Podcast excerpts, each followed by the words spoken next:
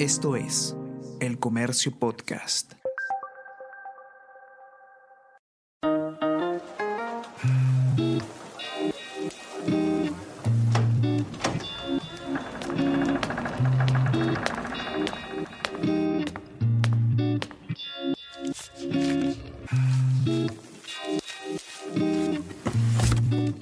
El archivo insólito de El Comercio.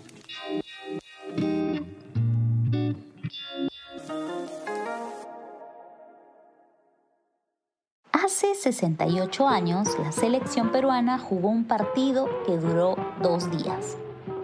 Era la Copa América de 1953 y un convulsionado encuentro significó el primer triunfo en mesa de la bicolor. Esta es su historia en el archivo insólito del comercio. La Copa América de 1953 empezó con cambios. Debía jugarse en Paraguay, pero la precaria infraestructura del país guaraní hizo que se cambie la sede al Perú. El gobierno de Manuel Odría aprovechó ese torneo para lucir el remodelado Estadio Nacional de Lima. Estaba todo listo para el gran debut de Perú el 22 de febrero. Se eligió estratégicamente a Bolivia, pero la selección peruana perdió por un único gol que nunca se supo si fue anotado por el histórico futbolista boliviano Agustín Ugarte o el peruano Joe Calderón en su propia meta. La selección peruana tampoco podría superar a Ecuador seis días después. El 4 de marzo, en cambio, empató sin goles ante Chile, en la primera vez que la Roja no perdía en Lima.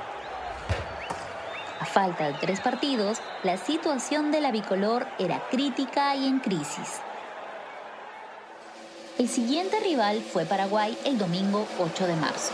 Con sede única en el Estadio Nacional de Lima, siete selecciones sudamericanas jugaban entre sí, con el líder de la tabla al final del torneo proclamándose campeón. Así, Perú necesitaba un triunfo urgente para intentar el título de local y con recinto nuevo.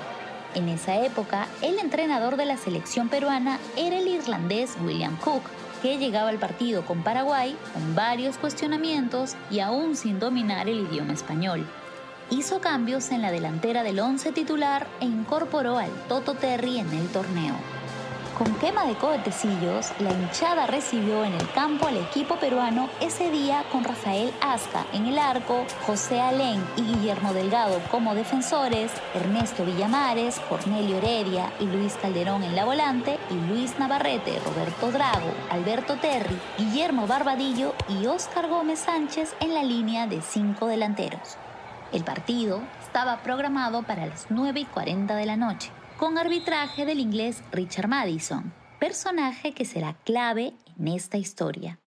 Ni bien arrancó el partido, Paraguay casi anota por intermedio de Antonio Gómez. A los 7 minutos, Alberto Terry choca con Robustiano Macel en un balón aéreo. La cabeza del atacante peruano comenzó a sangrar y tuvo que ser vendado para seguir jugando. El primer gol para Perú llegó a los 21 minutos gracias al Toto Terry. Minutos después, una indecisión defensiva acabó en el empate de Rubén Fernández al filo del medio tiempo. Ya en la segunda parte, el público comenzaba a silbar a nuestros futbolistas por su actuación, en especial de los delanteros. Los ataques en ambos lados no causaban peligro, pero a falta de 15 minutos, Ernesto Villamares pone adelante a Perú con un golazo de tiro libre. Faltaba poco para acabar el partido y ese triunfo momentáneo era más que importante. Pero empezaría una serie de eventos inesperados y hasta increíbles en un partido de fútbol. Al minuto 82, Joe Calderón recibe una fuerte falta, que acaba en una fuerte discusión entre los paraguayos y el árbitro Madison. Milner Ayala salta de la banca de suplentes y patea al inglés.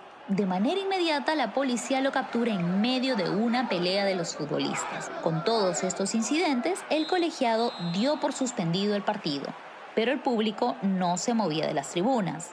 La delegación paraguaya tampoco. Encabezados por el doctor Capurro, luchaban para que se jueguen los ocho minutos restantes. Tras casi media hora consiguieron su objetivo. La demora se dio porque los futbolistas peruanos ya estaban hasta bañados y cambiados y tuvieron que volver a la cancha.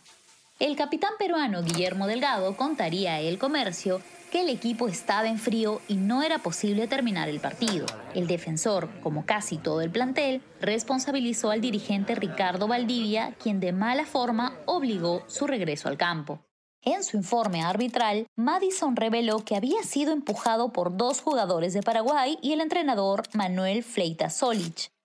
Cuando ya Delgado se iba, el capitán le dijo que no jugarían más, contándole eso a Guillermo Delgado. Cuando este ya se iba, un delegado guaraní le dijo que pedirían a su equipo continuar. Así le dijo a Valdivia que respete esa decisión y todos tuvieron que volver a la cancha.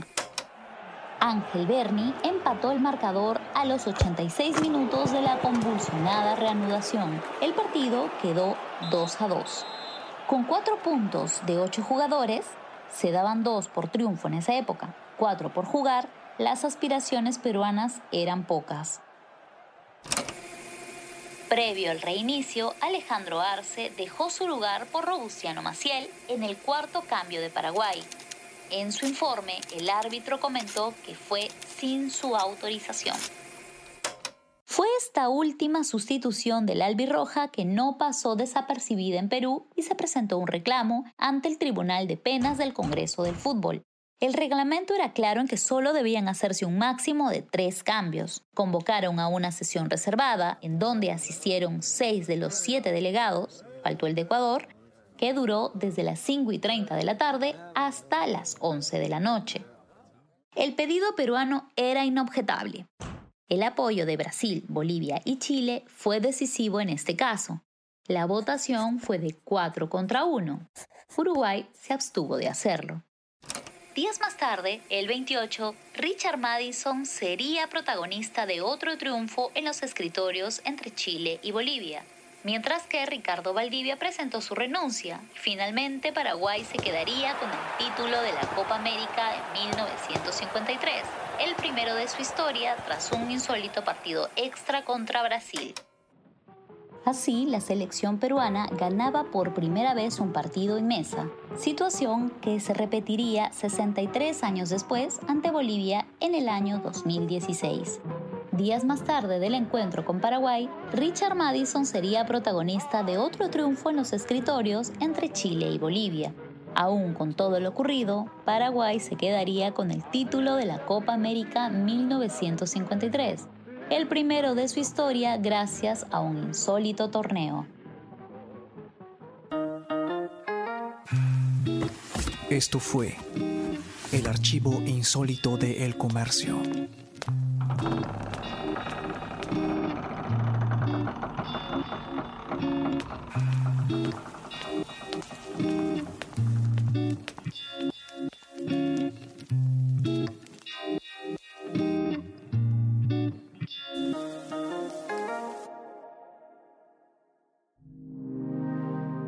Comercio Podcast.